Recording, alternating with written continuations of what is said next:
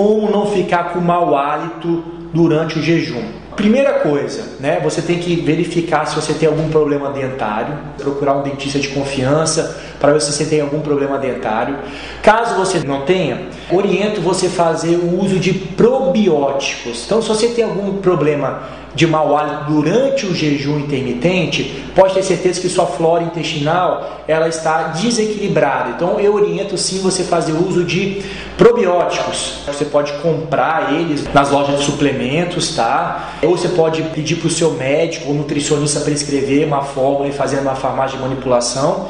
E você pode tomar durante o jejum de manhã ou à noite. Agora, uma outra dica sensacional que você pode fazer é o seguinte: você pode acordar e pegar uma colher de óleo de coco, tá? Cheia, e ficar bochechando durante 10, 15 minutos, ficar bochechando, tá? Que o óleo de coco ele mata vírus, bactérias, qualquer tipo de ferida na boca, se você tiver alguma questão de afta, tiver alguma coisa relacionado a isso, você pode estar usando o óleo de coco e de fato vocês também minimiza também essa questão do mau hálito. Então são três coisas: olhar essa questão com o dentista, tá? Se tem algum problema dentário, fazer uso de probióticos e essa dica exclusiva, que é você bochechar com óleo de coco, tá? Uns 10, 15 minutos, tá bom? Um abraço.